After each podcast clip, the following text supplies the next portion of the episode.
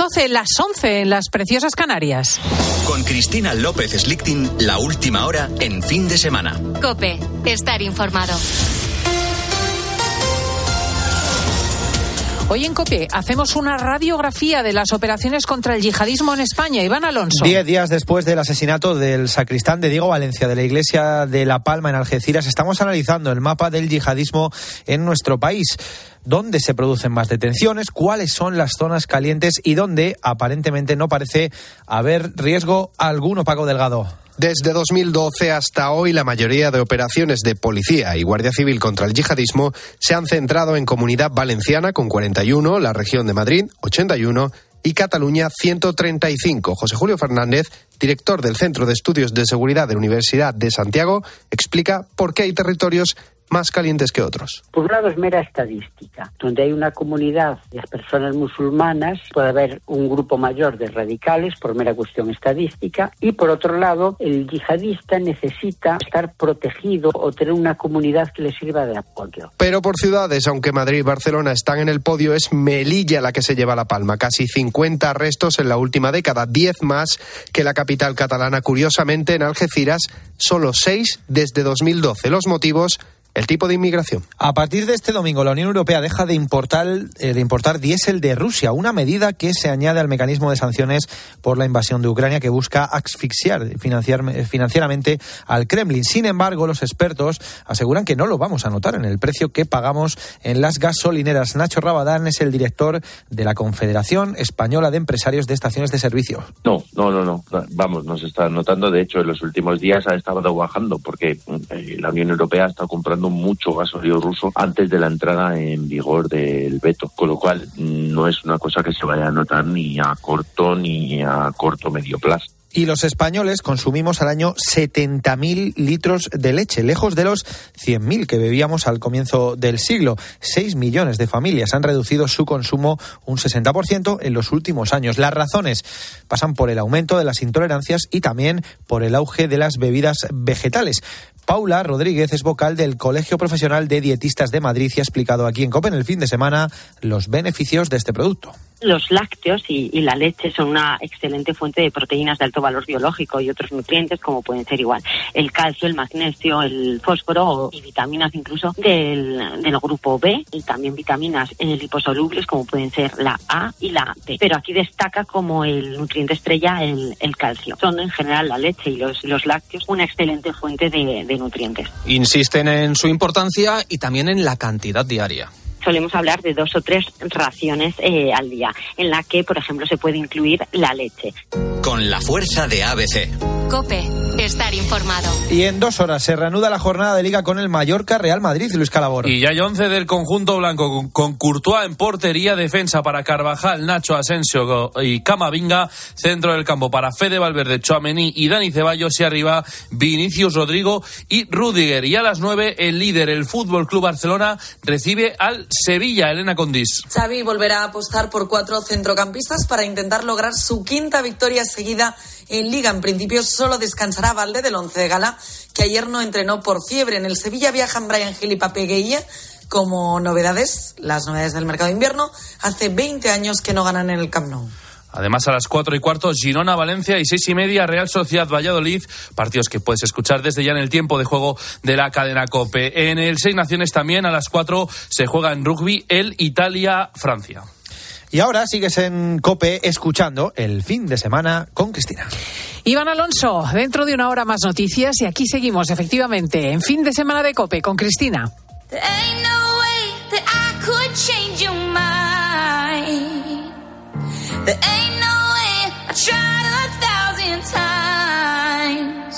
Singing, oh Lord, won't you save me, oh Lord, keep me warm, oh Lord, won't you save me, oh Lord, from the storm, cold rain like tears from silver skies, fall on this broken house of lies, stand there screaming in the yard.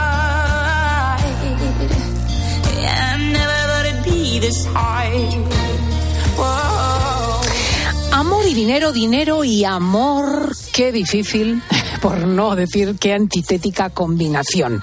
Estoy segura de que si preguntara a las parejas y a los matrimonios de mi entorno cómo gestionan su economía o a qué acuerdos han llegado en materia de finanzas, me llevaría más de una sorpresa. Eh, más si los tiempos son complicados para el bolsillo. Y por eso ha llamado mi atención un trabajo que han desarrollado dos investigadores de la Universidad de Málaga, Luis Manuel Ayuso y Félix Requena, que han profundizado, profundizado, fijaos en eso, en cómo gestionan hoy las parejas su dinero, en cómo lo hacían hace años, en cómo eso afecta su bienestar. Vamos a saludarlos aquí en fin de semana de COPE. Don Luis Manuel Ayuso es catedrático, experto en sociología de la familia y uno de los autores del estudio Administración del Dinero y Bienestar Subjetivo en la Pareja. Muy bienvenido, buenos días. Buenos días, Cristina. Interesantísimo análisis, seguro que de lo más pertinente.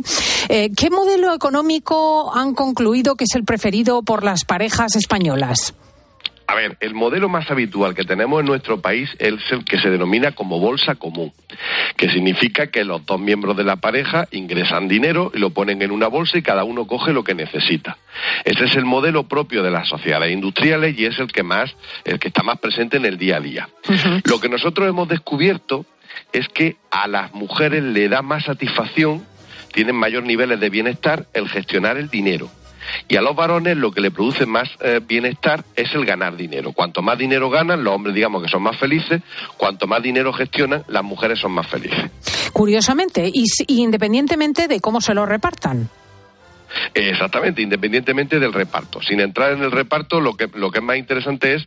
Eh, que lo que les satisface a ellos es triunfar ganando dinero y a ellas tener la sartén por el mango gestionando el dinero de la casa.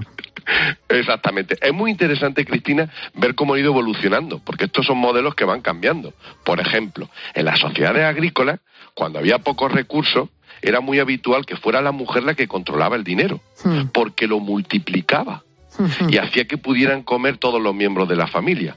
Cuando había más dinero en estas sociedades agrícolas ya sí pasaba al hombre a controlarlo, pero lo más habitual era que en las sociedades agrícolas era la mujer la que controlaba el dinero, no solo del marido, también de los hijos. Mm, pero siempre que hubiese poco, fijaos. Es curioso también que el modelo de la bolsa común, el más el preferido de las parejas españolas, parece que según el estudio no gusta mucho a las parejas más jóvenes. ¿Por qué? Eso es, ese es uno de los cambios que estamos percibiendo. Conforme las parejas más jóvenes, conforme va cambiando la sociedad, vamos a modelos más individualizados de gestionar el dinero. Es decir, eh, puede haber modelos en los cuales ponemos un dinero común, pero cada uno mantiene su cuenta separada, por así decirlo, e incluso hay otro modelo en el que se mantienen cuentas totalmente independientes, que es, por ejemplo, el modelo más predominante en Suecia. En nuestro país también se tiende que se va a ese modelo más individualizado. ¿Por qué? Porque vamos también hacia modelos de pareja y modelos de familia más individualizados. Hmm. Hay mayores riesgos, hay mayores rupturas, hay mayor inseguridad. Y por tanto, o sea, cada uno tiene su cuenta de banco, sus ingresos y sus gastos. ¿Y cómo hacen para pagar gastos comunes? Yo qué sé, una, una cena en común o la cuenta de la luz. Bueno, pues pueden poner un dinero para esos gastos, es decir, cada uno tiene su cuenta, pero todos los meses ponemos X euros para ese tipo de gastos comunes, o cada vez que salimos a cenar, cada uno paga una parte.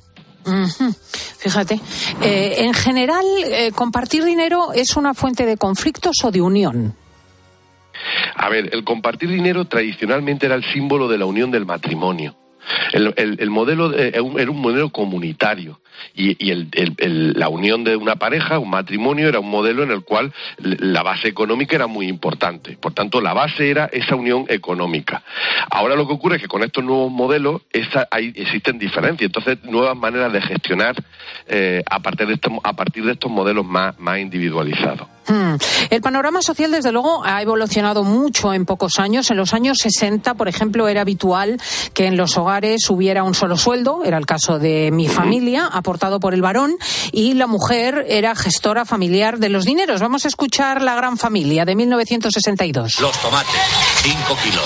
kilos, a cualquier cosa le llaman ahora kilos. Señora, llamamos kilos a esas cosas que tienen mil gramos. También yo le pago en pesetas que tienen 100 céntimos y ni se ven. Le pongo unas lechuguitas, mire qué ¿Y el cogollo? ¿Dónde está el cogollo? Claro, allá lejos, perdido entre la hojarasca. Bueno, ¿a cuánto? A cuatro. ¡Qué horror! Pero si las lechugas no son más que unas cosas verdes que crecen solas en el campo.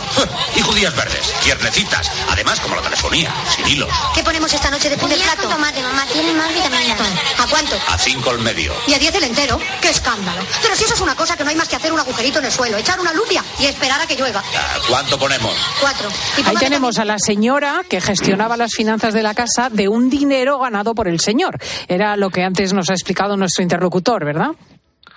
Sí, y además, Cristina, es una cuestión interesante porque las dos cosas eran igual de importantes. En ese modelo de familia era tan importante el ganar el dinero como el gestionarlo. Las funciones domésticas que hacían nuestras madres, nuestras abuelas, nuestras hermanas, eran funciones muy, muy importantes tan importantes como ganarlo, que muchas veces parece que eran funciones secundarias. No, para nada, eran funciones clave en, ese mantenimiento de la familia. Mm. Eh, has hablado antes de la diferencia entre el modelo mediterráneo y los países del centro y del norte de Europa. Mm, ¿En qué medida incluso parejas ancianas o de mediana edad en los países del norte son distintas a las del sur?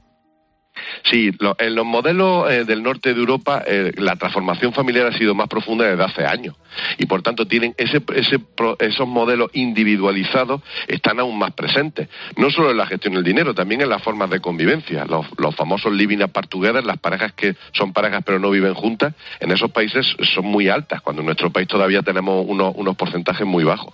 Están mucho más presentes porque digamos que ellos tuvieron una revolución anterior mm, hace muchos más años. Y ahí pues cada uno tiene su, su bienestar financiero por su lado, ¿no? Claro, gestionan el dinero por su lado, gestionan el tiempo, gestionan las relaciones, son modelos de pareja más individualizados. Gestionan los amigos, gestionan, bueno, unos, unos van a un sitio, otros van a otro. Es un modelo mm, di- diferente. Y por supuesto en el dinero se observa claramente. Son mujeres que se insertaron en el mercado laboral antes que las españolas de manera masiva. Por tanto, están acostumbradas a gestionar su dinero, tienen décadas de gestionar el dinero independiente suyo, y eso se observa también en la tercera edad.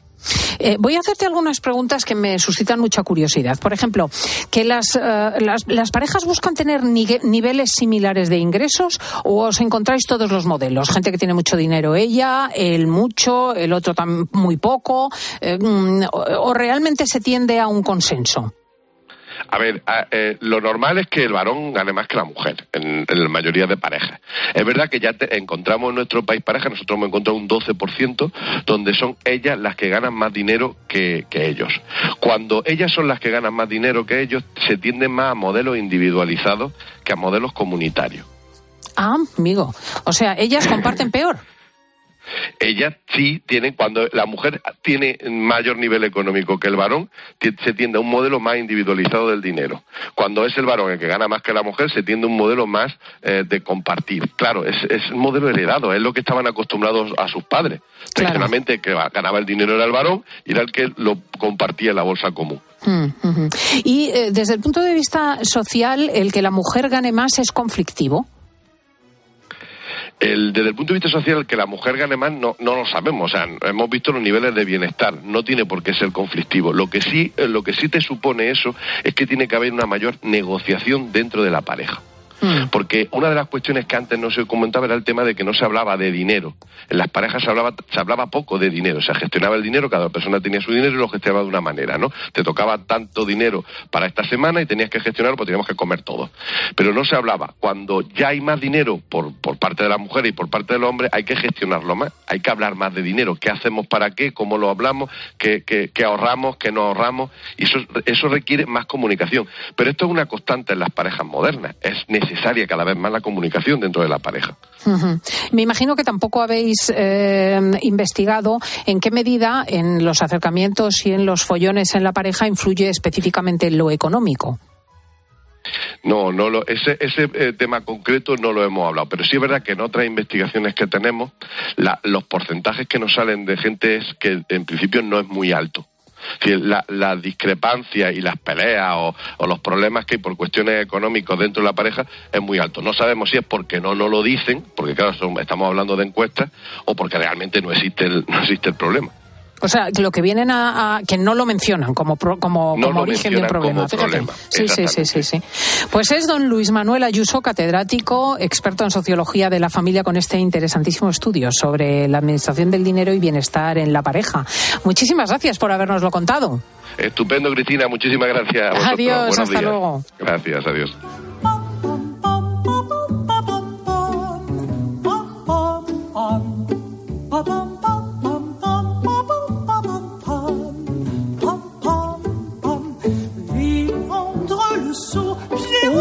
Cómo se ha llenado el estudio, que está lleno ya de glamour, que viene nuestra actriz Sole Mayol. Buenos días. Buenos días. Nuestra gastrónoma Paufil. Buenos días. Buenos días, chicas. Nuestra maestra de periodistas Elsa González. Buenos días. Hola, ¿qué tal, Cristina? Después vamos a tener un divertidísimo debate con ese tema de la palabra que se te ha atragantado. Yo creo que todos tenemos una, una palabra que no hay forma de decir en la que te quedas entrampada y que además te produce dolores de cabeza en las reuniones. Cuéntanoslo y envíanoslo por teléfono.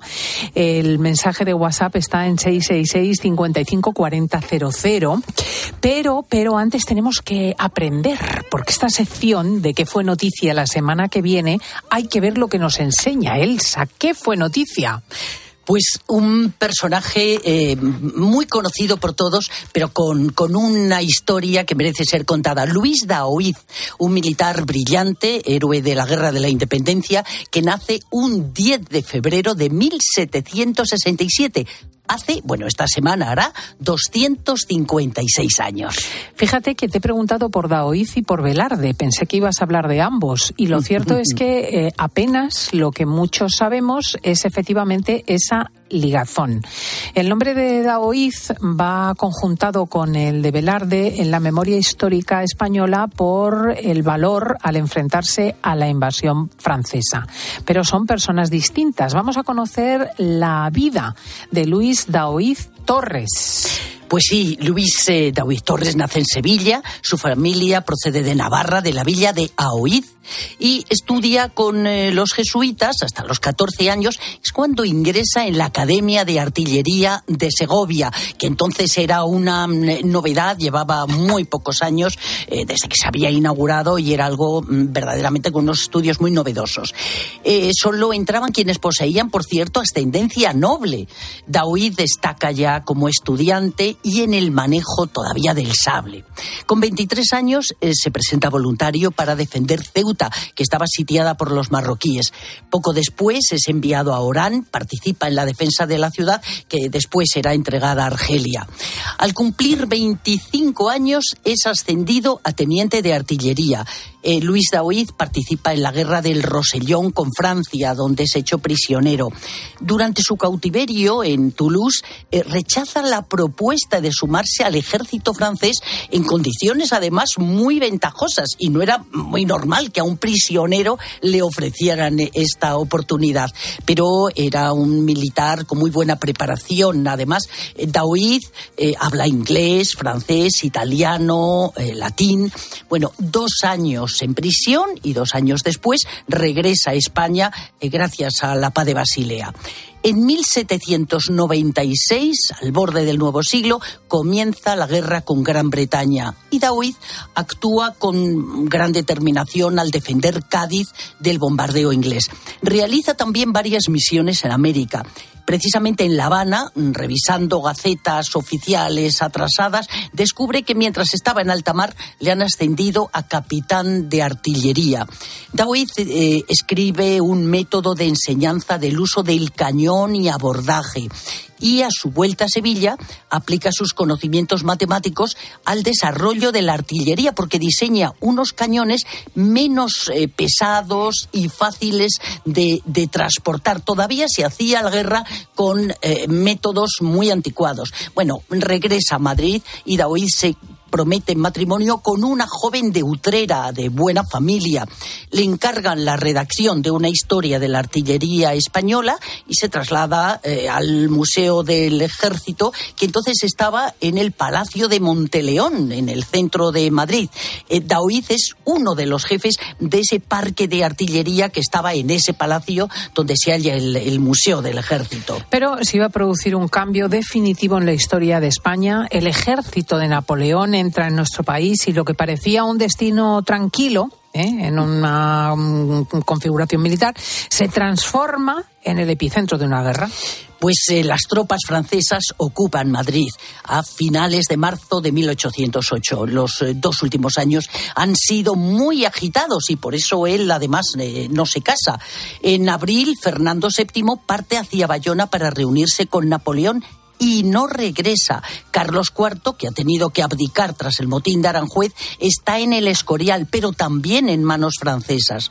Luis Daoiz y Pedro Velarde, el capitán de artillería en ese momento, rompen el inmovilismo del ejército español y empiezan a trabajar unidos por la liberación del rey. Ambos son de tendencia liberal, entonces les llamaban afrancesados, fíjate. Velarde es este otro ilustrado, eh, mucho más joven, tiene 28 años, es asistente de Godoy. Concentran tropas en Extremadura y en La Mancha. En Benavente se concentran tropas del norte, pero no consiguen armas ni municiones. Están controladas por los 40.000 soldados eh, franceses que han ocupado la península empiezan a fabricar munición con la disculpa de una instrucción militar. Los franceses lo paralizan, continúan en los domicilios y se organizan en capitales pequeñas.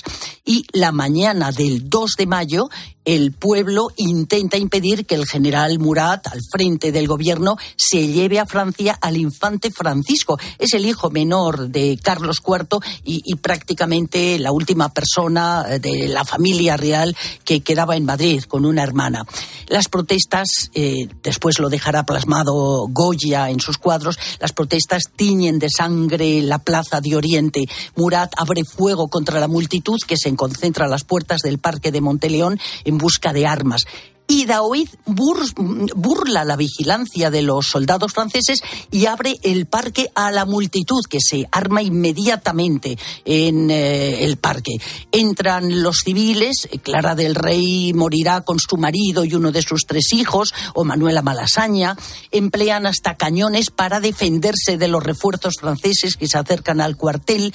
Los testigos afirman que los más activos son Daoiz, Velarde, y Ruiz Mendoza. El teniente Ruiz resulta herido, morirá meses después. Luis Daoiz sigue luchando a pesar de una herida en el muslo.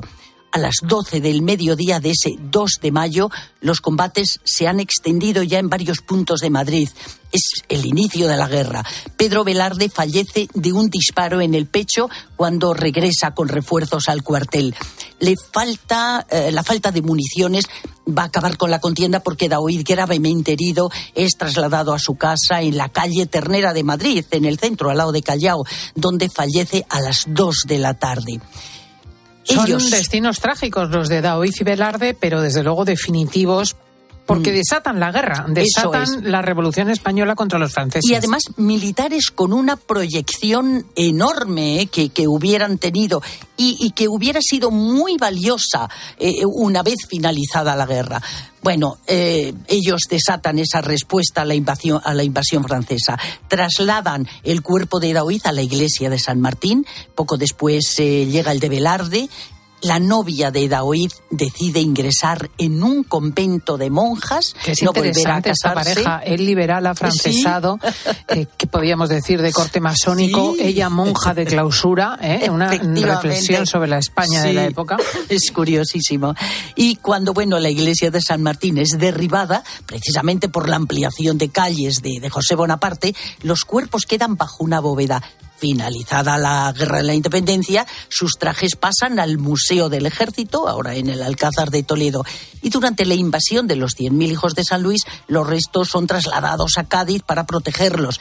Pero desde 1842 los dos capitanes reposan bajo el monumento al 2 de mayo. El arco es la antigua puerta del cuartel de Monteleón. En su honor, fijaos, los leones de las Cortes, esos de los que hablábamos, que diseñó Ponzano, reciben el nombre uno de Daoiz y el otro de Velarde. Ay, no lo sabía. Sí. ¿Sabíais que los leones Yo de las tampoco. cortes se llaman Daoiz y Velarde? No Me sabía ni encanta. que tenían nombre.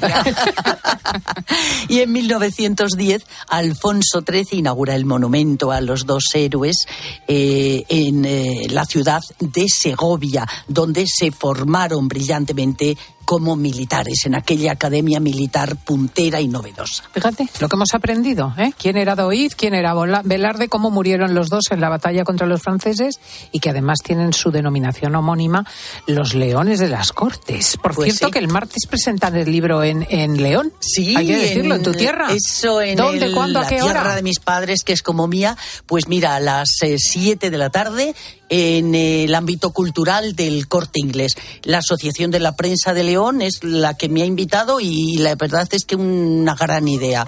Intervendrá Pedro Lechuga, el presidente, que es también decano del Colegio de Castilla y León. Y bueno, estoy encantada, ¿eh? de Creo estar que hay allí. una colaboración Y de la- Luis del Olmo Sí, que pueda oí- anunciar. bueno, pero y como el libro es eh, de Cope y de la historia de Cope, pues muchos de nuestros oyentes seguro que te arroparán. Desde luego. Acudirá también eh, la eh, Nuria, la directora de Cope León. O sea que, bueno, estoy muy bien arropada, ¿eh? Bueno, vamos a ver qué te atraganta, qué palabra logra contigo lo de los tres tristes tigres, Comiendo porque... trigo en un trigal. Mira, bueno, a los actores no nos ocurre nunca. o- Pues a mí, fíjate que las palabras que se me atragantan suelen ser las más fáciles. Y sin embargo, las difíciles, como te las preparas bien, yo qué sé, de pronto dices con fuerza y con un prestidigitador, otorrinolaringólogo, esternocleido mastoideos, pero de pronto se me olvida decir berenjena, por ejemplo, y tengo que acordarme de ver aunque sea una, una V y una B, y de ver, be- berenjena, o yo qué sé, cort- corticoides, se me atraganta, no me acuerdo nunca. Corticoide. No sé por qué, tengo que acordarme Qué del corte difícil los inglés. actores. ¿eh? digo. Yo siempre me he preguntado cómo pueden memorizar mm, libretos y Pues guiones haciendo de todo esa ese tipo de longitud. cosas De así. verdad. A mí eso me ha maravillado toda la vida. Bueno, de hecho me pregunto si alguno de ellos padece en algún momento Alzheimer o Parkinson, porque tienen tal entrenamiento también, de estar también en pasa, Funana. ¿eh? También pasa, a pesar de ello. Sí, Sí, qué hay cosas. mucha gente, fíjate. ¿A ti, Paufil, se te atraganta algo? Tú que estás en la cocina todo el rato, a lo mejor una zanahoria, un calabacín. Sí, bueno, las verduras se me atragantan poco, se me atragantan más las cosas así pesadas. Pero bueno, las palabras también, ¿eh? Y me pasa mucho, me pasa lo que un poco lo que a Soli. Cuanto más sencilla la palabra, más se me atraganta. Sí. Pues mm, es verdad, puedes decir super, supercalifragilisticexpialidoso, no sé. Bueno, pero con cierta facilidad y después la palabra más tonta, pero de todas maneras, no. Mi, mi problema en una ocasión fue mental hace muchos años, con 24 o 25 años, en otra emisora, que maté a 4 mil millones de iraníes tres veces. ¿En serio? Tres veces.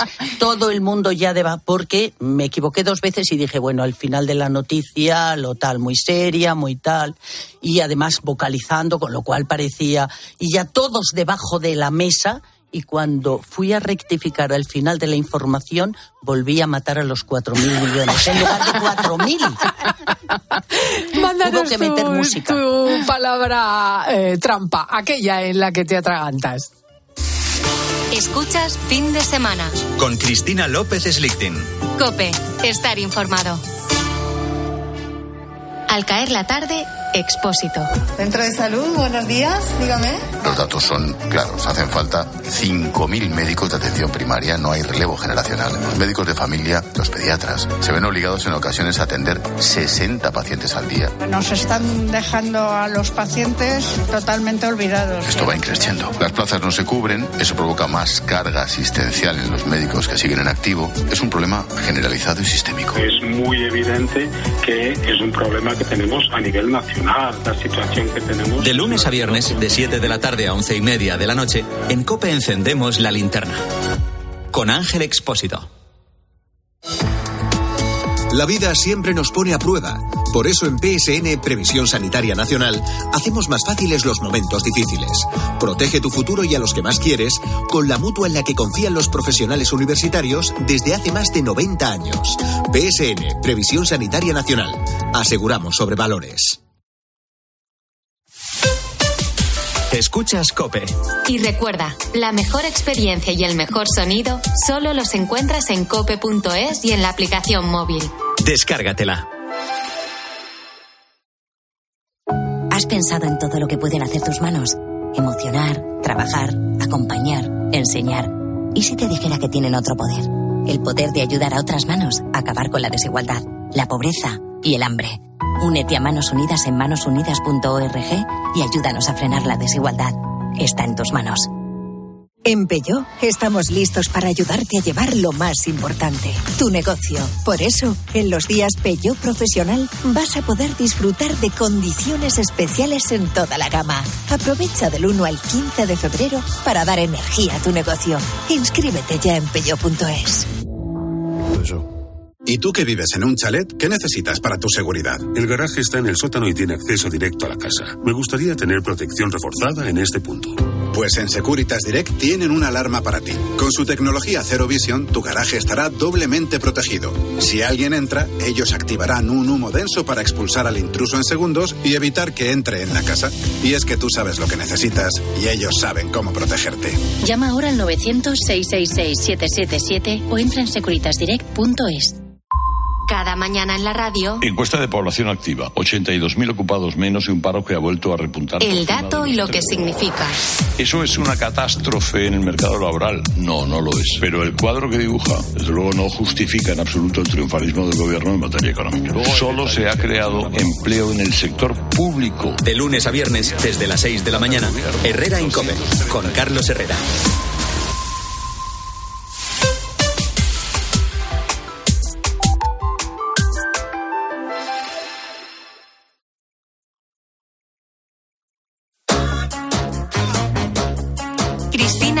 López Slichting. Fin de semana. Cope, estar informado.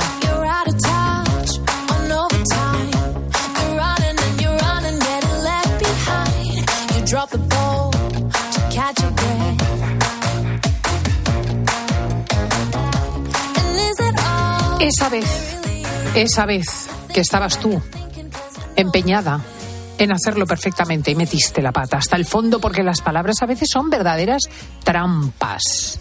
Diego, ¿qué tal se maneja con las palabras? Mm, No me manejo mal, ya que trabajamos en ello, pero hay alguna que, que me cuesta más que otra. Por ejemplo, frustración. Pero mira qué bien la tengo, la tengo que mentalizar, me lo tengo que mentalizar y pronunciarla Infligir, tengo- infligir, también. que a menudo lo confundimos con infringir, también es difícil. Es que hay palabras muy La tengo que mentalizar primero y pronunciarla poco a poco y venir repitiéndola mentalmente. Y luego hay mucha gente que dice claro. inflación. Uh, también. ¿Qué, Eso- ma- qué manía con eso? Sí, inflación, eh. inflación, seamos sencillos, como el bacalao. No es bacalado, ni derivado. El colacado. O callado. A mí me encanta porque yo en realidad me he dedicado a eso, a cambiar palabras que no sabíamos decir y decirlas como si fuera de, co- de cachondeo. O sea, que nadie pensaba que tú decías mal concreta o gazpacho. O canalón. Concreta que ahora ya está admitida, ¿no? Pues mira, no, es un bulo. Se lo estuve yo mirando ayer y resulta que todo el mundo creemos que lo de almóndiga sí. Por si, por ejemplo, toalla también. ¿Toalla? Sí, toalla está porque está- es anterior a toalla. Y luego se fue diciendo toalla y antes era toalla. Y se puede decir, incluso hay Ah, muchísimas palabras que... Doctor. ¿Y puedes decirlo. Doctor. ¿Puedes decir Yo doctor? que Sí, está admitido por la RAE decir doctor, está admitido por la RAE también em, decir octubre en vez de octubre ¿en o septiembre. si la bueno, septiembre es más fácil. Es que sé. y pete mm, juntas, esas dos consonantes, mm, es difícil pronunciarlas Sí, para bueno, mucha gente, están- especialmente en Galicia. En Galicia casi siempre le quitas eh, esa C o esa P antes. En lugar de Egipto, Claro. Egipto. También se Egipto. puede decir arremangado o arremangado. Pero, ay, y me encanta una, vagamundo. Vagamundo se puede decir, está metido por la bonito. Vas vagando por el mundo, vagando Mira, por el mundo, Las diez preciosa. admisiones de la... Estoy leyendo aquí en el diario Montañés de la Academia Almóndiga. Tienes tu razón, que eso lo sabíamos ya. Y moniato con M. ¿Ah, sí? Moniato. Y como suena. que todo el Sí, mundo lo toalla, así. Vagamundo. Blue jean con Y todo junto. Sí, precioso. Para por, el- por Latinoamérica Sí, sí. el uso habitual que está bien de El vaquero, vaquero. ¿no? Doctor, Sí, doctor me, me- Uy, no, yo no tenía me ni idea, doctor. Doctor. arremangar en lugar de remangar. Culamen. Culamen. Septiembre y octubre. Septiembre y octubre, te meas. Diego hace una cosa mucho, nunca se lo he dicho, pero A ver. ahora es que está muy de moda. Es que, Diego, tú siempre a la Preisler la llamas la Presley. Sí. Pues se me va. Ay, me encanta. No, ya verás. La porque la La Presley. conoce. La Presley.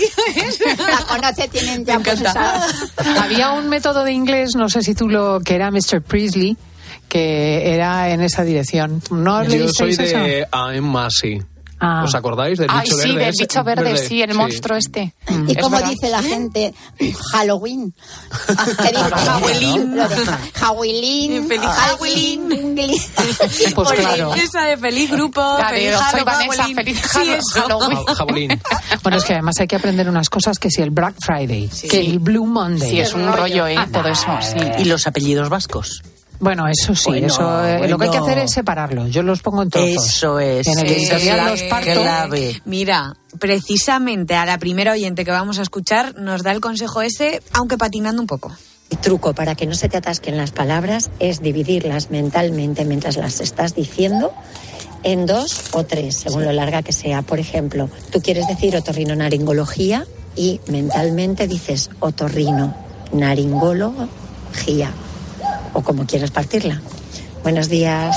Que es otorrinolaringología, Sí, pero muy bien. querida nuestra oyente. Sí, sí. Pero el truco está muy bien. Oye, eso es Mira, así. hay una palabra que también se atraganta bastante, que no sé si habéis oído, bueno, seguro que sí, porque seguramente conoceréis ese pueblo tan bonito de la sierra que se llama Navalagamella. Ay, que lo Sí, iba a decir. Navalagamella. Mira, yo vi un reportaje que estaba haciendo una chica tengo joven de una de, de la televisión, que no voy a decir, que estaba haciendo un reportaje. ¿Y vosotros qué tal estáis? ¿Sois felices aquí en Y yo decía, pero, eh, bueno, pero es que- y seguía con otro. Y, eh, porque aquí la cultura Navalagamella, y, y cada vez decía una cosa completamente distinta, como tres o cuatro veces, y yo me estaba partiendo de Es que es muy difícil. Era- Sí. De hecho, la tenía apuntada mi marido. Nosotros quedamos mucho allí a dar paseos con las perras tal, y mi marido es incapaz.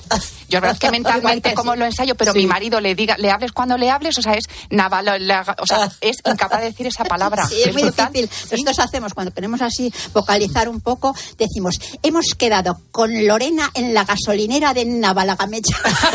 Porque decirlo todo seguido es horroroso. Madre mía. Bueno, y la elle, que ahora mm, No casi ha desaparecido esa pronunciación. No, es que no se debe. ¿eh? Es el mismo fonema ya, el de la Y que el de la Mm, doble Digamos L. que lo permiten, pero no es que sea el mismo fonema, Mm, sino que ya sí. la Real Academia. No, no, pero ya sí. Ya por el contrario, la identificación de la Y como tal no se hace. Eso Bueno, a mí me, no- a mí no- me chirría cuando alguien dice el ye, es que es como. Pero es que, Ah, es que hay la que tiene decirlo. su sonido. Sí, sí, claro, y pero- así además cantidad de niños tal. Bueno, la, la hecho- Y es que no, mm, No a la hora de escribir no la distinguen. No sé si os fijáis en cuando hacen las palabras en pasapalabra que dicen elle o elle. Oye, o sea, que es muy difícil de decir. Yo me llamo Mayol, pero claro, como soy de los Mayol de Carabanchel, De lo digo fatal. Pero en Cataluña lo dicen muy bien, Mayol. Claro, la Y en no bien, porque saben distinguir entre la Y y la Sí, porque en catalán se, usa Bueno, mucho. a ver qué dicen nuestros oyentes sobre palabras difíciles que se les atragantan. Pues mira, este no se le atraganta decirlo, sino que se le atraganta escribirlo. Bueno, pues hay una palabra que siempre que la tengo que escribir, tengo que mirarla. Y de hecho, ahora, para decirla, he tenido que volver a mirarla. Incrustar, con todos sus derivados. No hay manera. La R siempre la sitúo mal. No entiendo por qué. Pero no hay manera de que esa palabra se me quede. Es que a la hora de desincrustar. Sí, sí, difícil, desincrustar. De todas maneras, verdad. tenemos aquí una palabra en la radio muy especialmente difícil que es selecting. Ay, sí, bueno, qué horror. Sí, es Muy verdad, bueno. es verdad. Cantidad de gente que ha venido. decirlo bien. Yo Sí, creo sí, que sí, ahí eh, está autorizado todo. Pero yo te he visto decir a, a gente, ay, que, que Cristina. Y todo el mundo, que. Pero a mí la clave, me acuerdo que sigo diciéndolo fatal, pero me dijiste, obvia la S. Llámame Y decirlo rápido. De eso se dice. decirlo rápido, la clave. No, eh, la CH y la CH al principio meter una J. Sí. Slichting. Slichting. Ya está. Es muy Es, fácil. Slichting es como se dice. Bueno, Pues no que- es como se dice, pero es Bueno, como ah, está bien Liechtenstein. decirlo, quiero decir, porque tú no vas a hablar que no, ahí en claro. hamburgués, ¿no? Claro. Como lo dice mi madre. Ya. Bueno, palabras que se dicen mal. Venga, vamos a oír a otro oyente. Pues yo la palabra noruega. yo digo Noruega y todo el mundo me dice, ¿no qué? Pero es que yo no sé decir otra cosa que no sea Noruega. Y luego también tengo manías, pues por ejemplo, como llamar al ascensor autobús. Pues, ¡Qué bonito! Me pasa Qué con bueno. muchas palabras. Algún problema tengo yo.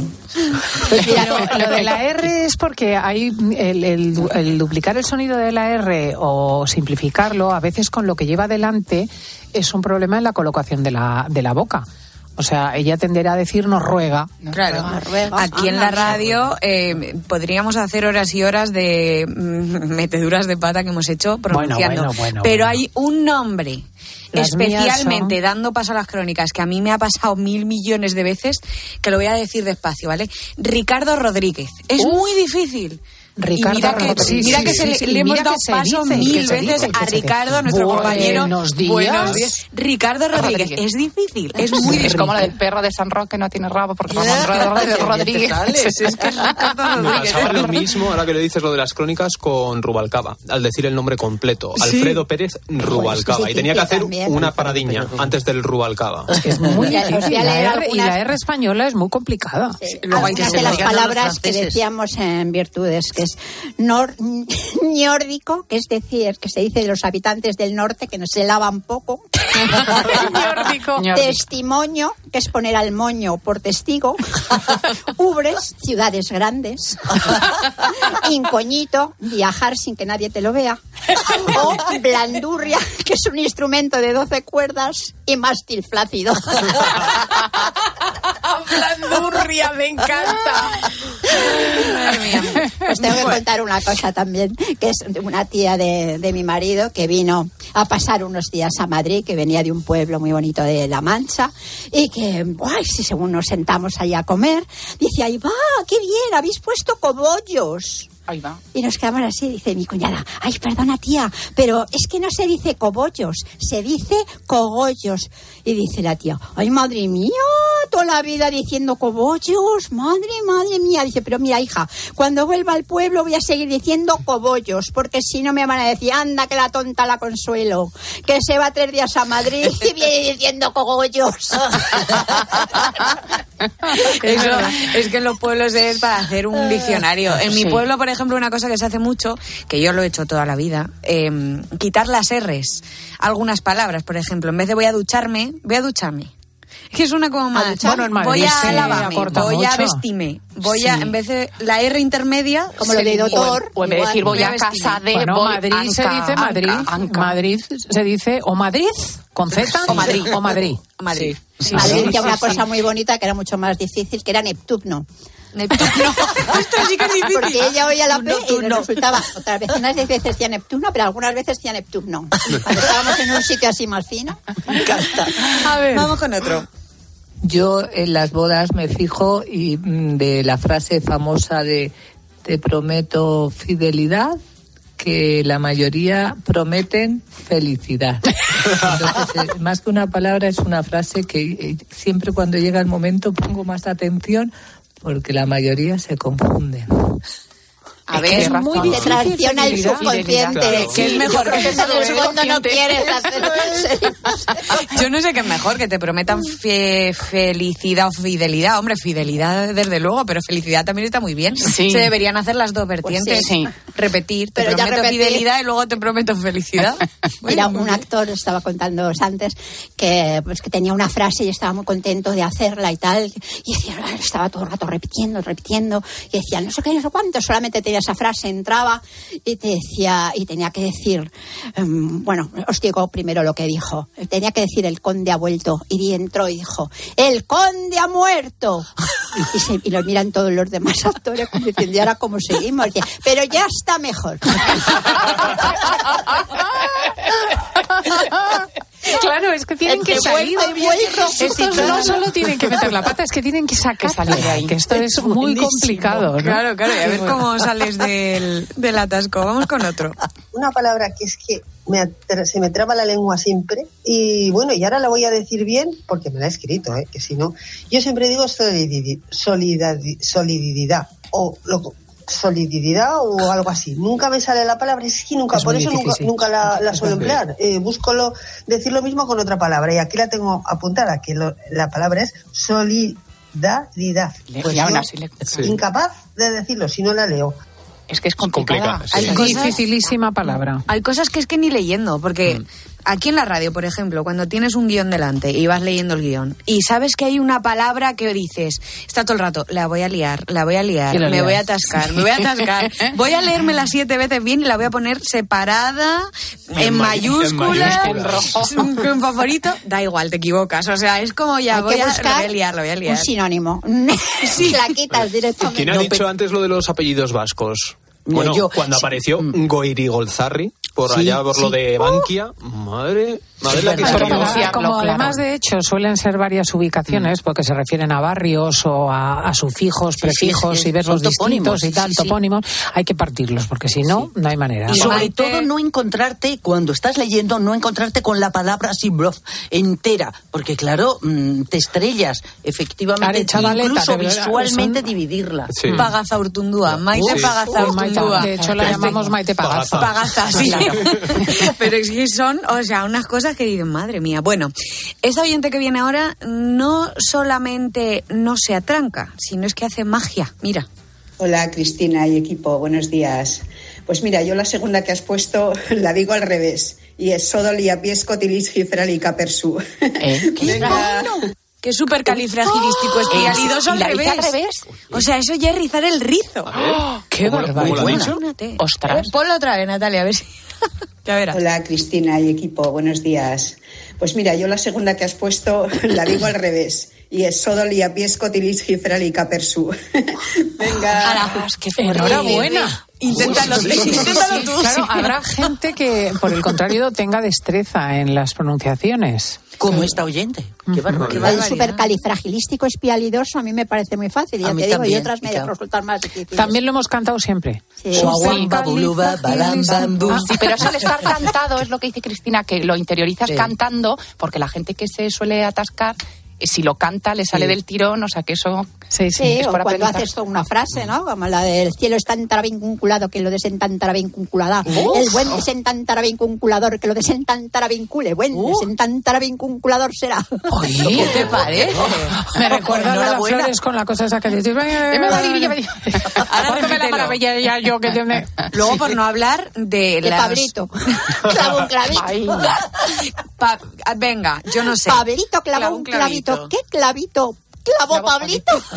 Eso me cuesta El desclavador que lo desclave, no, eso no era así. Era, ese era el de los ladrillos. El ladrillado. El Sí, que lo desenladrillará. El, el, El desenladrillador que lo desenladrille, buen desenladrillador será. Uy, toma ya, toma ya. No, no era tan mal. Que luego eh, lo que iba a contar es que hay eh, eh, otro apartado aquí en esta sección. Canciones de artistas, que hay artistas que directamente no les, se les entiende absolutamente nada en las canciones. Se les atranca toda la canción. Pero No una palabra, dicen sino mal. todo. Bueno, por Yo ejemplo, a veces Shakira. a A Shakira Shakira- no se la entendía hasta que se la. Esta a sí. entender. Ahora Estoy esta sí, con la última se le ha entendido. Pero. Shakira era complicado, sí. No, tú te pones una, por ejemplo, de Rosalía y hay veces que yo no lo entiendo, pero no sé si porque usa palabras que no existen o que a mí se me escapan. A mí me ocurre en alemán, cuando canta en alemán. Si el mandarín es duro también. El mondarín. El mandarín. Bueno, vamos a escuchar otro oyente.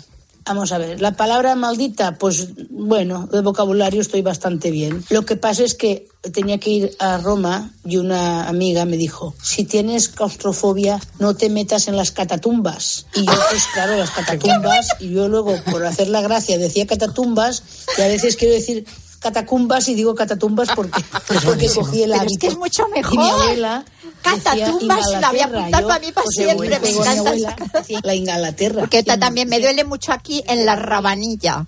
Porque viene de rabo rabanilla, que sabes, en ese sitio. ¿Y qué ha dicho la oyente de Inglaterra? Estaba diciendo que su abuela eh, decía, en vez de Inglaterra, decía Ingalaterra. Entonces ya ella Ostras, toda la vida está llamando Hombre, Ingalaterra. es decir Inglaterra. Claro. Eh, está En haciéndole Inglaterra. homenaje a su abuela ya toda la vida y entonces toda la vida empezó a decir Ingalaterra. Y también decía que murciégalo, Ay, que es muy, Bueno. murciégalo es muy típico. Sí, sí. Y alguna más estaba diciendo que no eso, pero... eh, Catatumbas es muy bueno, ¿eh? O sea, Sí, no está mal tirado tampoco. Igual que lo de Andalia, que os contaba yo alguna vez, es que es mucho más lógico decir Andalia, que es de andar, que Sandalia. Sin embargo, también está aceptado, que lo he mirado. hoy. No. Ah, sí, ¿Andalia? bueno. ¿Andalia? Puedes decir Andalia, mira tú por dónde. Me ha comprado unas sandalias. Qué cosas.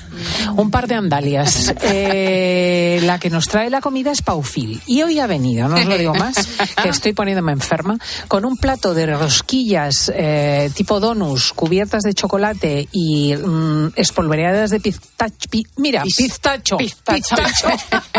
de pistacho. Que, que me está poniendo enferma.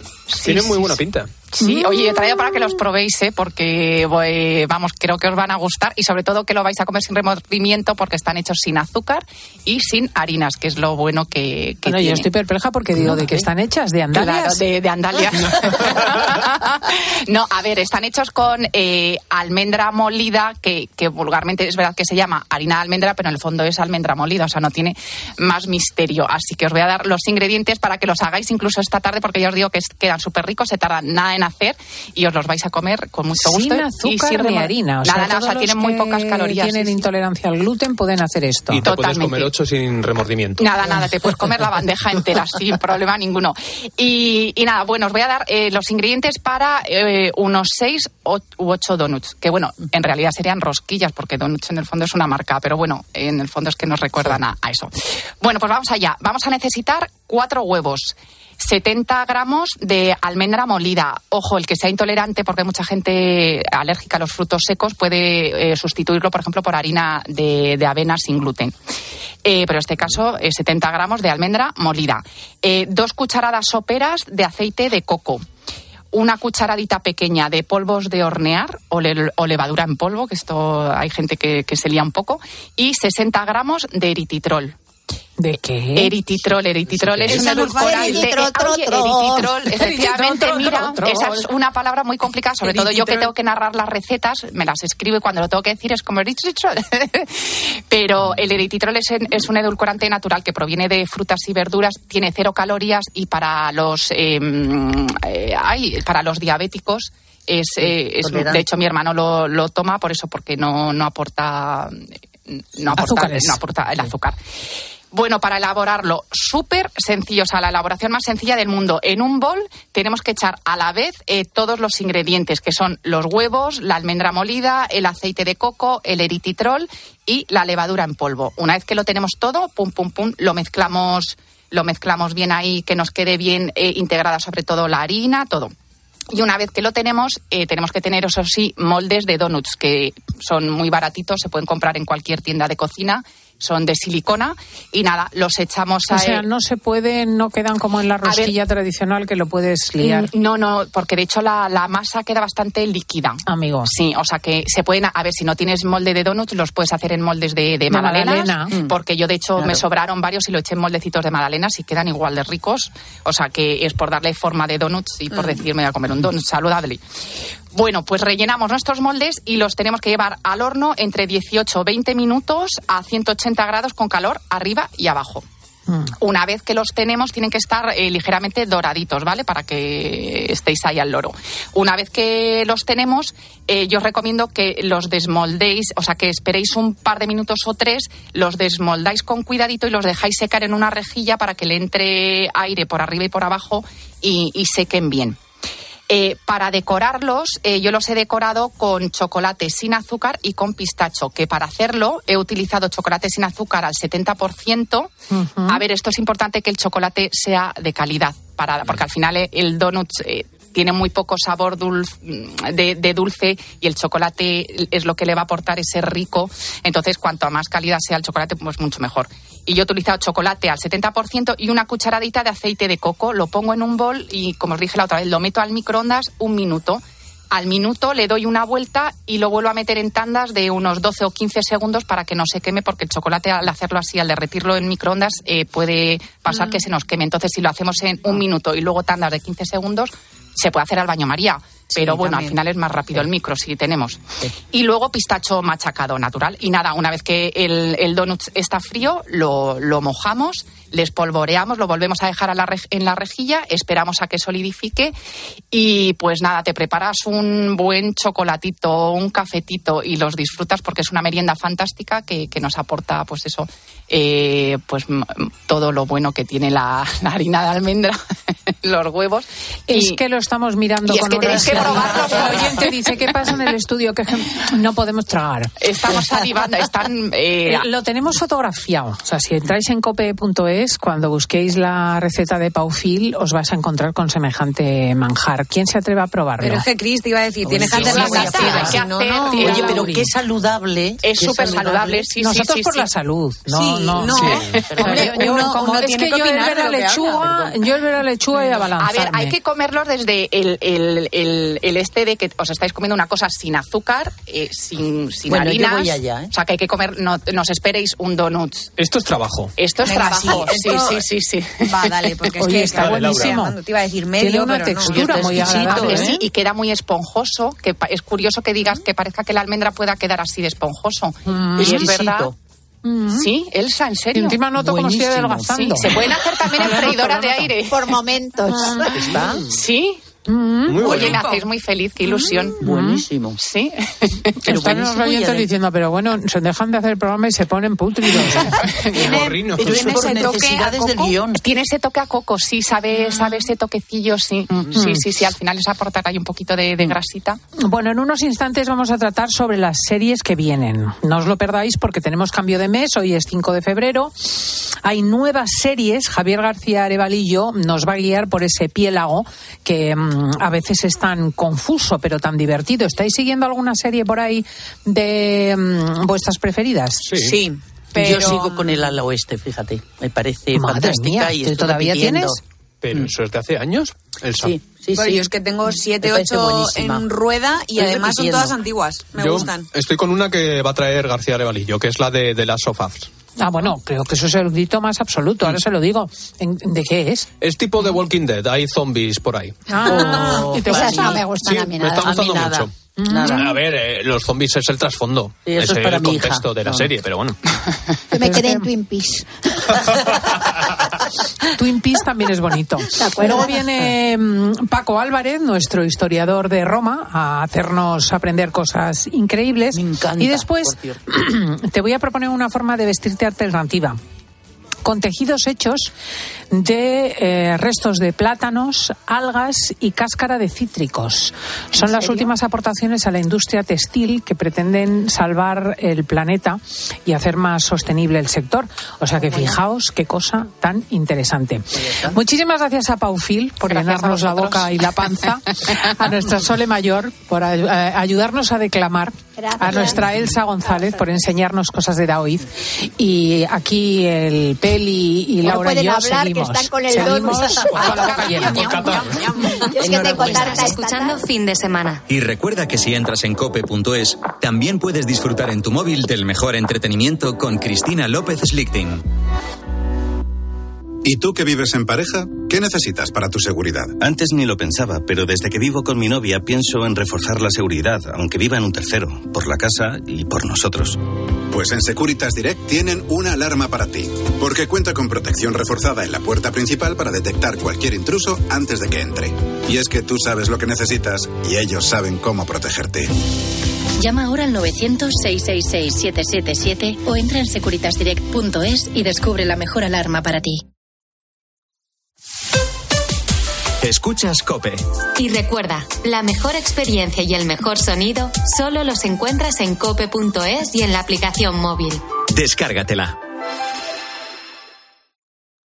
¿Tu mes favorito es febrero para ir a esquiar o agosto porque las ciudades se vacían?